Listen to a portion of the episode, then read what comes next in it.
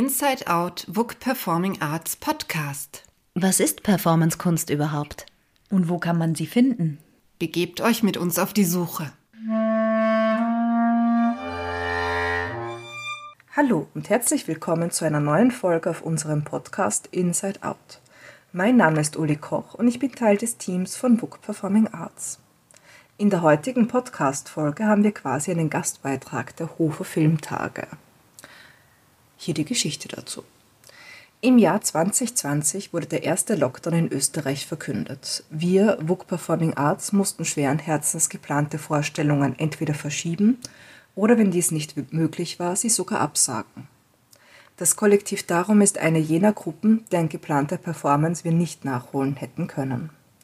Das Kollektiv hat sich davon jedoch nicht entmutigen lassen, sondern hat aus ihrem Projekt, das eigentlich als immersive 1 zu 1 Performance geplant war, einen Film realisiert. Ausgang offen, so der Name des Projekts, hat seine Kinopremiere bei den 54. Hofer Filmtagen in Deutschland erlebt. Nun haben wir die große Freude, die Österreich-Premiere von Ausgang offen bei uns im Book Foyer zu zeigen, und zwar am Samstag, den 2. April um 20.30 Uhr sowie am Sonntag, den 3. April um 15 Uhr. Im nachfolgenden Gespräch, das während der 54. Hofer Filmtage 2020 aufgezeichnet und von Moritz Hohlfelder moderiert wurde, geben darum, das sind Laura Andres, Viktoria Halper und Kai Krösche, Einblick in den Entstehungsprozess und die Hintergründe von Ausgang offen. Ich wünsche euch viel Spaß beim Zuhören. Herzlich willkommen zum zweiten Clubgespräch der Hofer Filmtage. Mein Name ist Moritz Hohlfelder. Ich darf Sie ganz herzlich begrüßen. Ich möchte heute in diesem Gespräch zwei Dokumentarfilme vorstellen, die mich beide sehr bewegt und begeistert haben. Es sind zwei Filme, die jeweils einen Ort erforschen, kann man sagen. Also zwei Ortserkundungen auf eine ganz besondere Art und Weise. Einmal geht es um ein leerstehendes Bürohaus in Wien welches ganz besonders bespielt wird, fangen wir mit dem Film Ausgang offen an. Es handelt sich um Laura Andres, Kai Grösche und Victoria Halper, kommt aus Kanada, lebt aber auch schon länger in Österreich. Die drei bilden zusammen ein Theaterkollektiv in Wien, das heißt Darum. Und ihr stellt hier einen Film vor, Ausgang offen, der, finde ich, so eine ganz interessante Hybridform hat. Wie ich schon erwähnte, er spielt in einem verlassenen Bürohaus in Wien. Es ist aber eigentlich ein Theaterstück, ein installativ-performatives Theaterstück, welches ihr aufführen wolltet und dann wegen Corona nicht aufführen konntet. Und dann habt ihr einen Film draus gemacht. Am Anfang vielleicht erzählt doch mal einfach, als ihr dieses Theaterstück geplant habt, was war da die Idee, was war das Thema und wie sollte das funktionieren? Genau, also in Ausgang offen geht es um den Tod und das Sterben. Das sind ja zwei sehr große Begriffe, mit denen wir uns auch schon in einem Projekt davor beschäftigt haben. Ähm, ungebetene Gäste, da ging es um einsame Begräbnisse und in diesem Projekt davor blieben uns sehr, sehr viele Fragen offen und ungeklärt und ähm, es ist ja auch gern äh, so im Theater, dass man sich dann irgendwie nach dem Projekt dem nächsten Thema widmet und wir haben uns irgendwie gedacht, eigentlich fänden wir es schön, wenn wir irgendwo mal tiefer graben können. Und haben dann beschlossen, dass wir eigentlich ganz gern so großes Thema auch ist und so endlos es äh, scheint, haben wir uns gedacht, wir würden uns gern nochmal diesem Thema widmen und mh, mm, wollten aber die äh, Abstraktion dieses Themas und auch die Größe und äh, Unerreichbarkeit irgendwie oder Unendlichkeit dieses, dieser Thematik wollten wir irgendwie eine ganze eine Konkretion entgegenstellen und was sehr Persönliches auch und haben sehr viel über das Thema dann gesprochen und es war irgendwie relativ schnell klar, dass es uns, ähm, also gerade durch das, dass wir in unserem eigenen Umgang mit Tod und auch im, im, in Gesprächen mit Bekannten und Freunden häufig das Gefühl hatten, dass man äh, im, über den Tod als eine abstrakte Größe ja doch öfters mal spricht oder so auch wie jetzt ist auch seit mehreren Monaten plötzlich der Fall ist, dass das Thema so als abstrakte Größe in den Medien durchaus mal eine Durch Rolle Corona. spielt. Genau, durch Corona, jetzt noch mehr, aber auch davor. Es gibt Filme darüber. Aber man redet eigentlich im Privaten sehr wenig darüber und es fällt äh, einem auch oft häufig auch schwer, die richtigen Worte zu finden. Also es, Man möchte ja nicht sterben. ja, und es, also es fehlt, ich habe auch häufig gemerkt, es fehlt einem wortwörtlich das Vokabular dafür. Also es bleibt einem plötzlich die Sprache weg, Spucke weg und plötzlich äh, beginnt das Herz schneller zu schlagen und es gibt irgendwie eine, keine Worte für das, was man irgendwie ist. Es erfährt ja auch jeder nur einmal und dann ist es irgendwie zu spät, das mitzuteilen und uns hat irgendwie genau das beschäftigt und nun machen wir jetzt auch darstellende Kunst, dann war sehr schnell die Frage, wie stellt man eigentlich so etwas wie den Tod dar? Und wir arbeiten ja ähm, gerne sehr die Grenzen zwischen dokumentarischen und fiktionalen vermischend. Und dann ähm, haben wir ein, Konzept geschrieben für Ausgang offen, deswegen der Titel auch, ähm, wo wir den Versuch starten wollten, eigentlich das Publikum durch Räume zu, zu lotsen, eine Reise antreten zu lassen, wo in jedem Raum das Publikum auf einen Menschen trifft, ähm, der ja ganz unterschiedliche Heran oder äh, Erlebnisse auch mit dem Thema Tod oder Sterben hatte. In jedem Raum wäre das Publikum auf einen Menschen getroffen, der einem ganz nahe, sehr intim gegenüber sitzt und einem von einer Geschichte, von einem Erlebnis erzählt. Also von einem Todeserlebnis. Eben Zum Teil das eigene, Ja. zum Teil aber auch Verlust von anderen Ja. nahestehenden. Und wenn ich das richtig begriffen habe, also das ist ja im Film so, das spielen Schauspieler in diesen einzelnen Nein. Stationen Das, oder äh, Räumen oder ist es gemischt? Es sind äh, gar keine Schauspieler. Okay. Äh, es sind tatsächlich äh, Menschen, die wirklich äh, vom Thema betroffen sind. Ähm, es heißt nicht, dass sie deshalb eins zu eins nur ihre Geschichten erzählen. Wir sagen das immer, ähm, Betroffene, vom to Thema Tod Betroffene erzählen echte Geschichten von, vom Thema Tod Betroffene.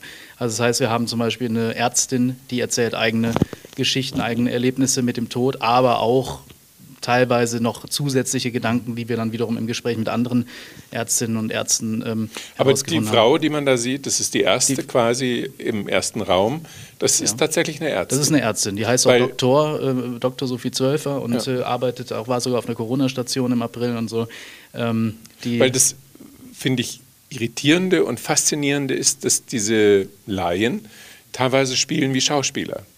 Also Ja. ähm, man, man, man ist sich gar nicht sicher, ist die jetzt echt, in Anführungszeichen, oder nicht. Und das macht den Film auch nochmal so sehenswert, dass man sich selber auch noch diese Frage stellt. Also wie authentisch oder wie wahrhaftig, wie wirklich ist das, was ich sehe.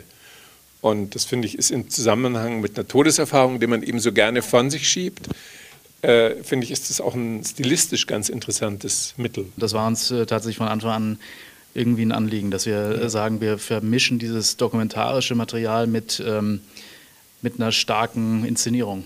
Also um auch nochmal andere Formen zu finden.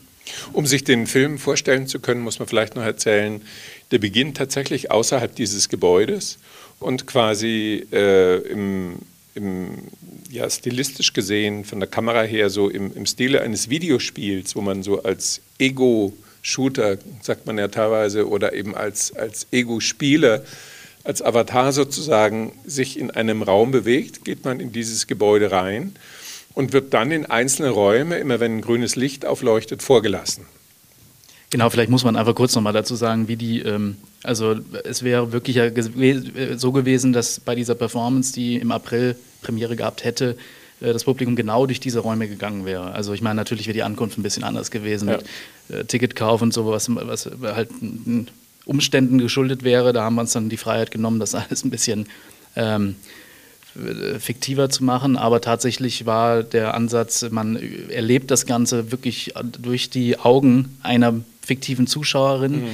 Ähm, und sieht ja auch öfters die Hand, die dann eine Tür öffnet und, äh, und auch im, also gefühlt wie ein One-Take. Genau. Es ist, ja. Also One Take heißt ohne Schnitt. Man hat anderthalb Stunden das Gefühl, man geht jetzt immer in dem Moment, also Einheit von Raum und Zeit, durch diesen Ort und ähm, kommt dann eben nach anderthalb Stunden Ausgang offen, lassen wir jetzt auch offen, irgendwo wieder raus. Und die Personen in diesen Räumen, die man trifft, die sind ja dann auch teilweise inszeniert, dass die mal an, an einem Schreibtisch sitzen oder auf dem Boden liegen oder im Dunkeln sind. Ich finde, es gibt eine sehr ausgeklügelte Lichtregie, ähm, also auch von, von den Farben, von Lichtfarben her. Also es hat schon immer auch eine ganz künstliche Atmosphäre. Wie habt ihr drei das denn gemacht? Also ähm, ich stelle mir das ja dann auch gar nicht so einfach vor, wenn man zu dritt quasi Regie führt. Ähm, wie habt ihr euch da aufgeteilt oder wie, wie arbeitet man dann? Man muss schon sagen, dass das Konzept also von der Theaterperformance äh, schon relativ fertig war. Also in der Woche, wo wir erfahren haben, dass, dass wir es nicht machen können, war der Woche, wo wir aufgebaut hätten. Und in diesen Zeit haben wir dann überlegt, wie könnten wir das Projekt als einen Film umsetzen. Also das heißt, wir haben schon gemeinsam die Räume oder die Texte angepasst für der Performance. Und dann ging es darum, okay, wie möchten wir das dann umsetzen? Und mal kommt eine Idee von Laura, wie wir ähm, eine Idee besser für die Kamera umsetzen können. Mal kommt es von Kai, mal kommt es von mir. Also es gibt eine Szene, die ähm, eigentlich in einem komplett dunklen Raum hätte stattfinden sollen, der Rückkehr oder die Rückkehr. Ähm, und da waren wir bei der Frage, okay, wie, wie sollen wir das jetzt filmisch lösen? Weil die Idee von dem Raum war, dass es so dunkel beleuchtet ist, wenn man da reingeht, erst nach zwei Minuten als Zuschauer äh, gewöhnen sich die Augen daran und dann sieht man irgendetwas. Und es spielt auch mit dieser Idee von Multicolored Darkness, war eigentlich die Inspirationsquelle, was dann auch im Text mal vorkommt.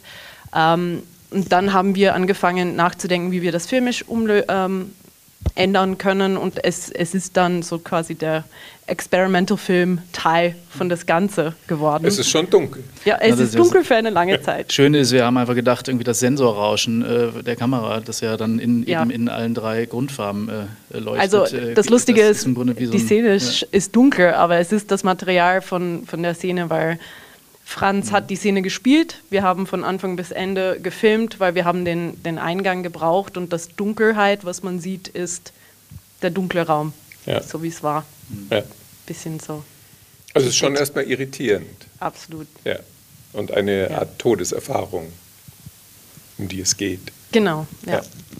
Dazu, dazu muss man vielleicht auch sagen, weil du vorhin meintest, inszeniert. Wir haben ja auch mit den Leuten die Texte erarbeitet. Also es ist ja schon so, wir haben Interviews geführt und haben dann äh, das Textmaterial erstmal gesammelt und haben uns dann mit den Leuten nochmal hingesetzt. Das wurde dann großteils einfach via Zoom durchgeführt, weil es ja gar nicht mehr möglich war, sie zu treffen.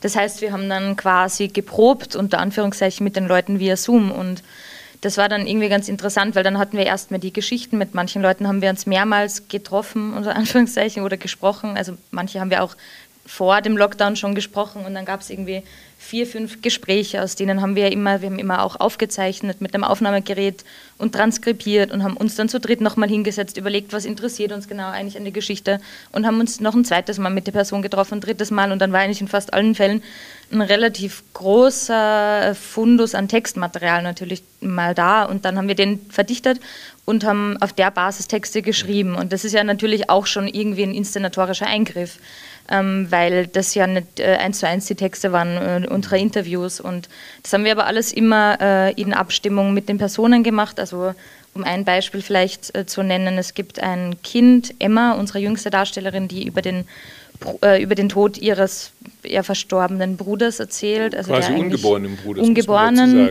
also Bruders, genau. Tod auf die Welt kommt. Genau, und da haben wir zum Beispiel mit ihr und ihrer Mutter gemeinsam Gespräche mhm. geführt. Emma ist zehn, jetzt gerade, glaube ich, elf geworden, relativ jung. Also wir kannten auch ihre Mutter ein bisschen vom Sehen und dann war klar, wir machen das gemeinsam. Es ist eine sehr intime Geschichte, die die Mutter ja auch genauso was angeht, auch für sie irgendwie wieder sehr viele Dinge aufrollt. Und dann haben wir gemeinsam mehrere Gespräche geführt und haben, ich glaube, zu ja, 85, 90 Prozent eins zu eins die Wortwahl der jungen Darstellerin übernommen. Ähm, zum Teil haben wir Sätze ihrer Mutter eingebaut, weil wir das irgendwie nur spannend fanden als Perspektive und haben dann Textvorschläge geliefert. Dann haben die uns Feedback gegeben und haben gesagt, wir fänden es schön, wenn man vielleicht noch den und den Aspekt ergänzen könnte. Aber das waren ja natürlich auch alles schon, wenn man so sagen möchte, inszenatorische Eingriffe. Und dann ging es natürlich darum, wie spricht man diese Texte vor der Kamera und wo setze ich Zäsuren. Die meisten dieser Leute hatten noch nie vor einer Kamera gestanden oder irgendwie im Theater gespielt. Das heißt, man musste natürlich nochmal völlig woanders ansetzen. Wie spricht man jetzt, wo macht man Pausen?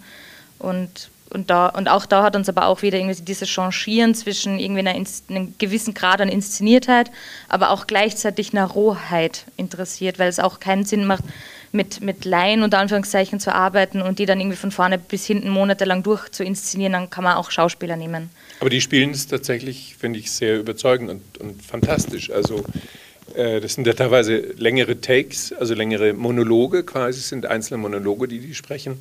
Und die dauern ja dann schon auch mal so zehn Minuten oder so. Die haben dann schon quasi einen von euch bearbeiteten Text gesprochen. Also das schon.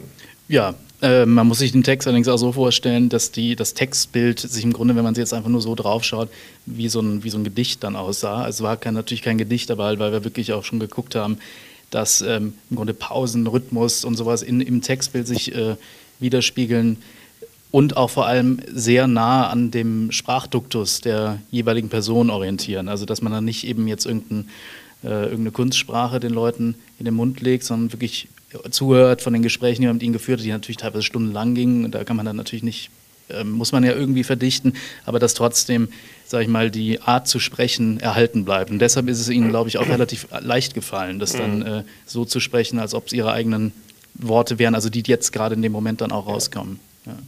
Es war aber auch nicht immer ähm, eine geschriebene Text. Also zum Beispiel, es gibt diese eine Szene im Auto ähm, mit die Frau Zolles, da haben wir mehrmals Gespräche mit ihr geführt und im Grunde so einfach verbal gemeinsam entschieden, mhm. wie kann dieses mhm. Geschichte ausschauen, was sind so die Plotpoints, die uns wichtig waren und auch ihr wichtig waren, dass sie das sagt. Und dann haben wir, glaube ich, sechs Takes gemacht und es war jedes Mal ein bisschen anders, improvisiert, aber total frisch, genauso mhm. wie sie es sagt, weil wir gemerkt haben, bei ihr bitte kein aufgeschriebenes Text, sonst, sonst wirkt es steif und sie hat so ein ein, ein, ganz schönes wienerische Art und das ist jetzt erhalten geblieben. Also manches Dazu muss man sagen, das wäre dann vielleicht, wenn ihr das als Theaterstück gemacht hättet, auch so gewesen, weiß ich nicht. Auf jeden Fall, Autofahrt findet nicht in dem Haus statt, sondern es geht dann tatsächlich, ich würde sagen, so drittes Drittel des Films mhm. äh, mal raus aus dem Haus, aus diesem Bürohaus. Und da wartet eben ein Auto und da steigt man als Publikum sozusagen mit ein. Und dann gibt es eine Autofahrt und dann steigt man aber auch wieder aus und dann ja, wird es nochmal ganz interessant, weil es dann auch nochmal an einen ganz anderen Ort geht oder einen Ort, der nochmal ganz anders aufgeladen ist. Aber das wollen wir hier gar nicht. Ja.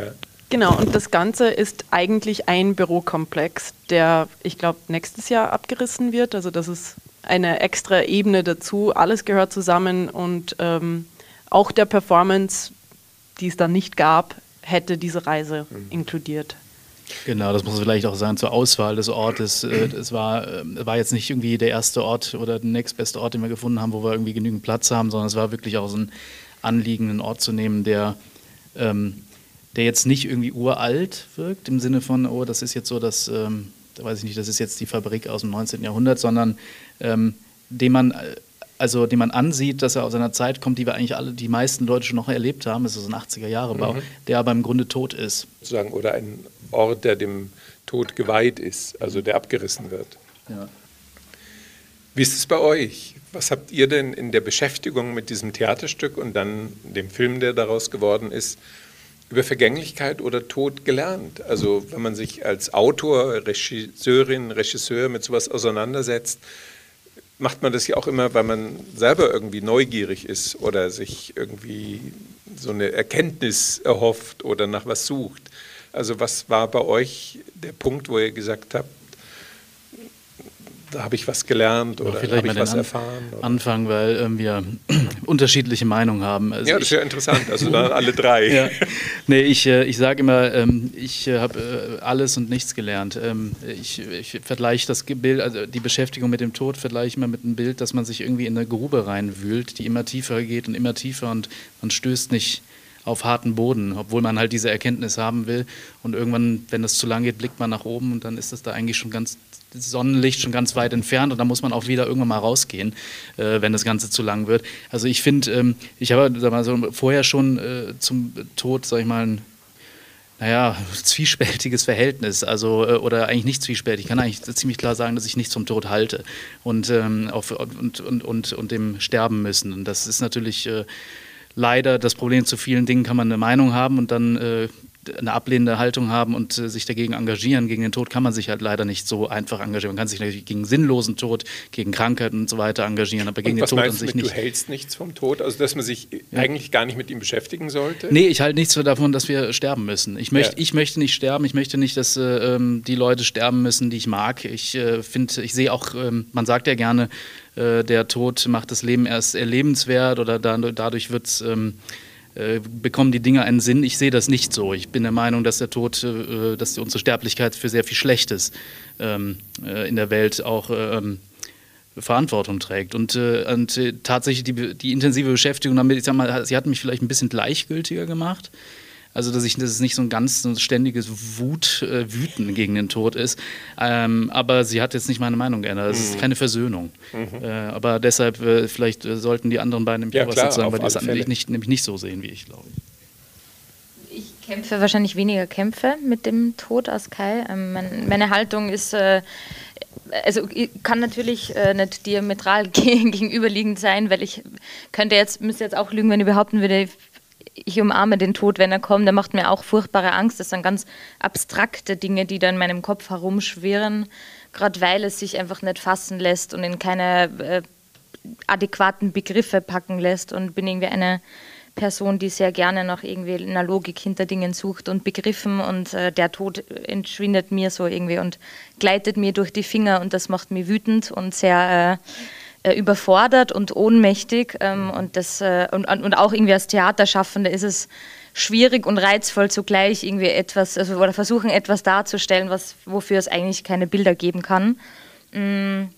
Persönlich nach dem Projekt, obwohl die großen Fragen bleiben, aber das finde ich irgendwie, also finde es auch irgendwie gut, dass sie bleiben, weil ich glaube, es gäbe nichts nichts Unspannenderes für mich als Künstlerin, wie wenn ich irgendwie das Gefühl hätte, ein Thema ist abgeschlossen. Ich finde es auch irgendwie gut, aus anderen Stücken oder aus anderen Filmen rauszugehen, eher mit einem Fragezeichen als mit einer Antwort.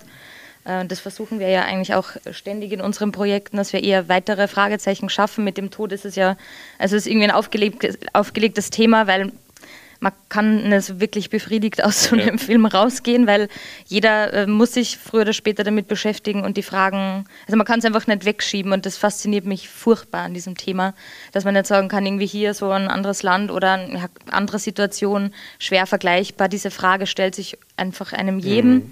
Aber vielleicht ganz kurz zu einer Aussage von mir von vor Anfangs, ähm, wo ich meinte, es fehlt das Vokabular. So geht es mir jetzt weniger. Also ich habe irgendwie das Gefühl, sie konnten mir ein bisschen Vokabular aneignen, was auch einfach sehr viel damit zu tun hat, dass ich dann natürlich viel in der Familie darüber gesprochen habe. Und, ähm, was heißt Vokabular? Tatsächlich Worte, ja. die du gefunden hast für dich? Oder ist es einfach so eine Scheu, sich darüber auszudrücken oder darüber zu sprechen?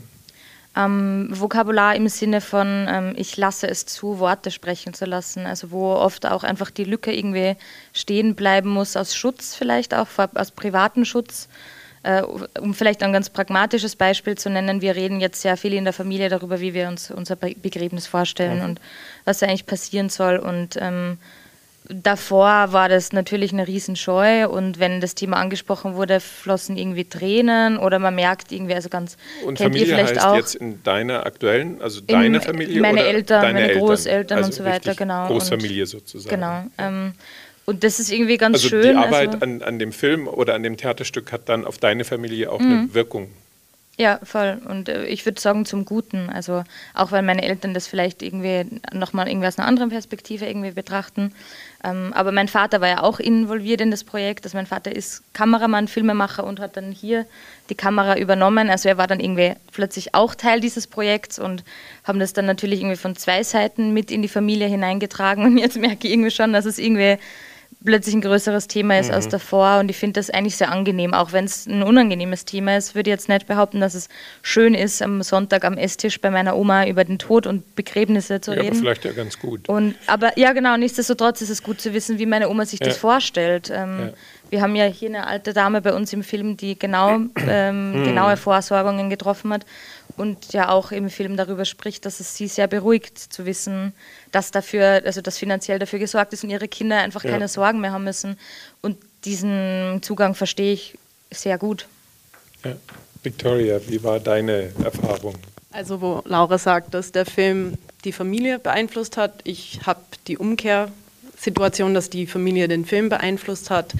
Ähm, für mich war für eine lange Zeit eine sehr naive Gedanke, dass Tod passiert andere Leute, was halt komplett Quatsch ist, weil jeder stirbt. Aber irgendwie hatte ich das Glück, irgendwie, weil ich bin in Kanada aufgewachsen, meine ganze Familie kommt aus einem kleinen Dorf in Südburgenland, Österreich. Also wenn Familie gestorben ist, das waren halt Leute, von denen ich gehört habe, so Großtante so und so oder so. Aber es war immer so weit weg. Also ein weg. Teil deiner Familie ist in Kanada und teilweise aber auch in Meine ganze Familie kommt eigentlich von aus dem Österreich. Burgenland. Ja. Okay, und, und, die dann sind, sind welche ausgewandert. ausgewandert nach Kanada und Genau. du bist jetzt wieder zurück. Genau, genau so. Und ähm, mein Vater ist zurückgeblieben in Kanada. Das war sein Lebenstraum, in Kanada Tischler zu sein und sein Leben da aufzubauen. Und ja, für mich war es, wie gesagt, also Tod kein Thema. Und vor drei Jahren ist mein Vater gestorben, plötzlich. Und das hat ironischerweise einen irrsinnigen Einfluss auf unsere Projekte gehabt, weil für mich, ähm, ich konnte mich mit meinem eigenen Verlust auseinandersetzen oder halt meine Kollegen, die haben das halt nicht erlebt und das ist was anderes, wenn ein Vater oder eine Mutter stirbt. Und innerhalb der Prozess ist es auch, ähm, dass meine Oma gestorben ist im Februar und das war so krass, weil normalerweise hätte ich gesagt, nein, ich muss halt arbeiten. Äh, ja, meine Schwester hat angerufen, ich soll unbedingt runterfahren, weil es schaut schlecht aus, die wissen nicht, was passieren könnte. Und irgendwie, da war ein Teil von mir, das gedacht hat, soll ich jetzt runterfahren? Aber weil wir dieses Thema so offen, wir haben gemeinsam gesessen und waren so, nein, ich soll runterfahren, weil man weiß ja nie. Ähm, und es war auch gut. Also ich habe sie im Bett liegen gesehen mit Beatmungsgerät und das hat natürlich das Bild, das am Ende vorkommt, beeinflusst. Ähm, genau, also jetzt, ob wir mehr darüber reden in der Familie wegen dieses Projekts, würde ich nicht sagen.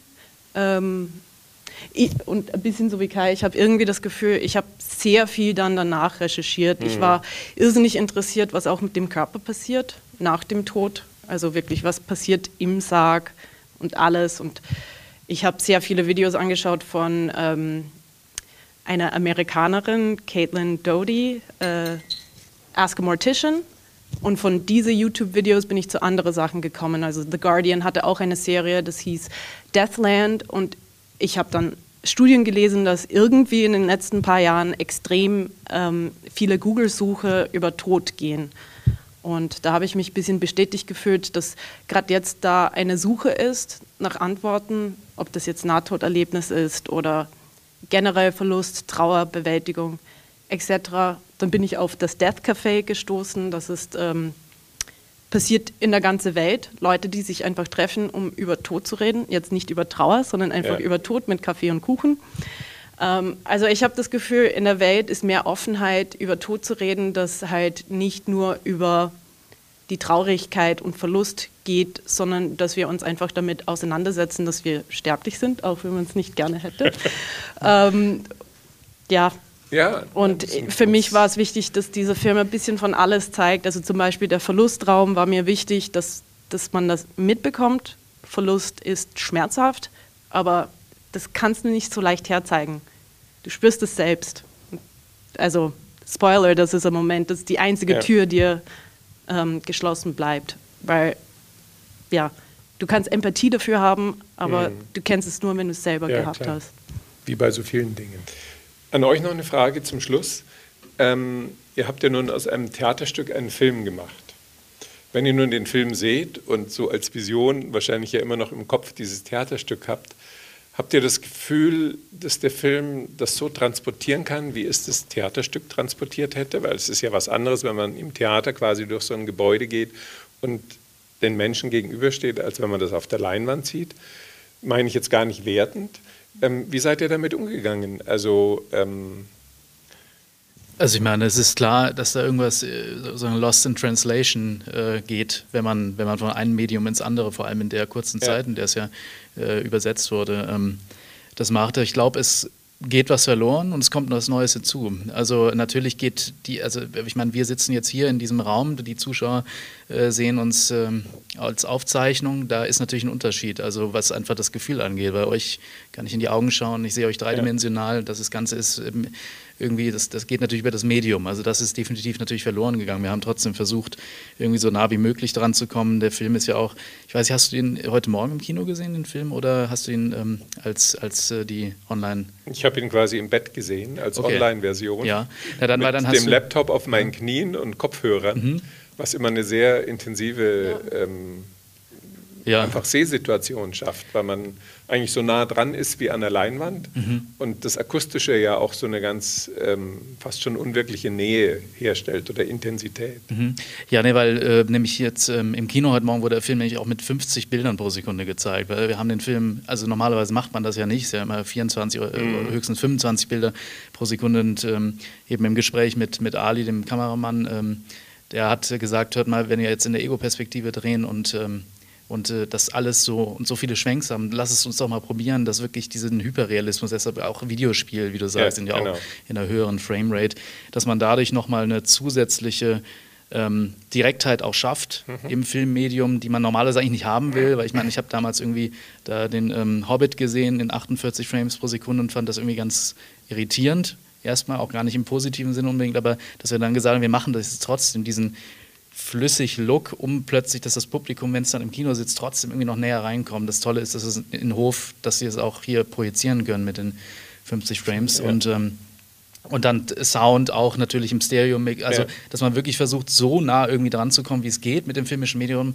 Äh, und dann wiederum hat man natürlich durch Film nochmal ganz andere Möglichkeiten, äh, mit Timing umzugehen. Also ich meine, jetzt One-Take oder äh, Fake One-Take hin oder her, aber trotzdem hat man natürlich andere Möglichkeiten, sich im Raum zu bewegen, den ja. Blick zu lenken, nah ranzugehen, ne, Close-Ups zu schaffen und so weiter. Und das, das, da kommt, das sind natürlich Dinge, die einfach da, da dazukommen. Ja. Ähm, und manche Dinge wären auch im Theaterstück zum Beispiel gar nicht möglich gewesen. Also die äh, jüngste Darstellerin von uns, Emma, mhm. ähm, da gab es schon länger die Idee, dass wir gerne eigentlich auch ein Kind hätten, das über das Thema redet, weil wir die Perspektive zu einseitig fanden, wenn nur Erwachsene über das Sterben reden mhm. und im schlimmsten Fall nur Ältere, sondern wir, es hat uns auch sehr Kommt interessiert, Kommt ja auch sehr gut, also weil es plötzlich so fast wie ein Formatwechsel ist. Also mhm plötzlich taucht da ein Kind auf. Genau, und, äh, und das, das war schon ein langer Wunsch, aber es war dann schnell klar im Gespräch mit unseren Produktionsleitern, als es noch darum ging, eigentlich ein Theaterstück zu machen, dass das so nicht möglich sein wird, weil dann immer ganz andere behördliche Auflagen dazukommen. Kinder müssen eigentlich auch um 22 Uhr heim und so weiter. Das Stück hätte auch eigentlich zu lange gedauert. Dann war schnell klar, das wird nicht stattfinden können, fanden wir schade, aber mussten wir irgendwie akzeptieren und dann war klar, es wird ein Film und dann war der erste Griff wieder zum Hörer ähm, und haben nochmal irgendwie ein paar äh, Leute durchgefragt und dann kam das mit Emma zustande und das war zum Beispiel auch ein ganz schönes Erlebnis, weil das also die letzte Person eigentlich war, die dann mit an Bord kam. Wir haben, also ich kannte Emma schon von davor, ähm, aber ihr, glaube ich, habt sie wirklich erst zu den Dreharbeiten ja, kennengelernt. Genau, am Drehtag also, es war eine ganz, also mhm. live kennengelernt. Genau, ne? wir haben dann über Zoom gesprochen und geprobt und das war schon irgendwie wahnsinnig berührend, dass man mit Menschen, also die ihr jetzt beide noch nie live gesehen habt, dass man über so eine Erfahrung über Zoom sprechen kann und sie dann erst äh, zum Dreh äh, trifft, das habe ich so auch noch nie erlebt. Ja. Aber genau, und das waren eben, also da waren mehrere Dinge dieser Art eigentlich überhaupt erst durch den Film möglich und auch mein Papa, der dann als Kameramann einfach auch nochmal eine andere Perspektive mit reingebracht hat, wo wir dann einfach ästhetisch auch überlegt haben oder auch was die Ausstattung betrifft, was, wie funktioniert ein Film dann doch anders wie ein Theaterstück und das hat es auch sehr ja. reizvoll gemacht. Und dann halt Kleinigkeiten, ne? also irgendwie ähm, einen Raum voll mit Schimmel äh, äh, machen äh, und, und, und Würmern. Das geht halt nicht im Theater, da kommt die Behörde und äh, macht alles dicht. Ja. Und äh, im Film kann man so nah dran gehen, wie man möchte. Ja. Das sind natürlich Vor- und Nachteil, die Konfrontation geht ein bisschen verloren. Also was ich total spannend gefunden habe an das Ursprungskonzept, ist die Idee, dass man wirklich gegenüber irgendwen sitzt, der von seinem Leben erzählt. Also ich finde das immer so spannend, in die Augen zu gucken von irgendwen, die gleiche Luft zu atmen, wenn man das darf, ähm, wie der andere und einfach äh, die Energie von dem Gegenüber zu spüren. Das ist halt Live, Theater oder Performance. Das ist die Qualität. Gleichzeitig kann es auch abschrecken. Also ich hatte eine beste Freundin, die gemeint hat, ich finde das Konzept total spannend, ich traue mich nicht. Ich, ich, möchte nicht gegenüber diese Leute sitzen und wissen, ich bin alleine in diesem Raum und die erzählen mir äh, wirklich scary Stuff oder Sachen, mit denen ich mich nicht ähm, öffentlich, obwohl es privat ist, eins zu eins, aber öffentlich auseinandersetzen. Und der Vorteil mit dem Film ist, ähm, man kann sich halt verstecken hinter Mhm. dem Bildschirm, hinter dem Im Theaterstück wäre es schon so gewesen, dass immer nur ein Zuschauer Genau. oder eine Zuschauerin in den Raum kommt. Ja, die, im Grunde die Kamera im Film ist sozusagen der Ja. Zuschauer. Ja. Genau, es wäre im Grunde ganz äh, extrem durchgetaktet Ja. gewesen mit Licht an, Licht Ja. aus und Ja. alle sieben Minuten in den nächsten Ja. Raum. Und, Ja. ja.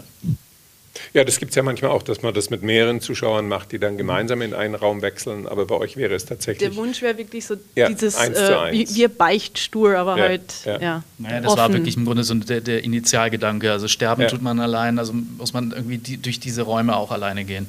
Ähm, ja. Gut. Ja, vielen, vielen Dank. Ausgang offen. Ein performativer, authentischer, wirklichkeitsnaher Film über den Tod. Lohnen sich beide. Vielen, vielen Dank, dass ihr hier wart. Danke. Danke.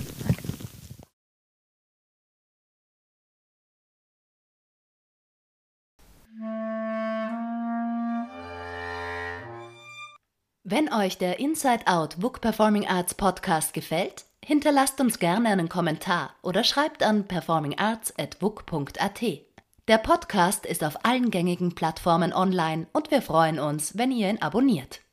Unsere Signation wurde von Julius Werner Kromitschek komponiert und von ihm an der Bassklarinette und mir an der Geige eingespielt. Das aktuelle Programm der WUK Performing Arts findet ihr unter www.wuk.at.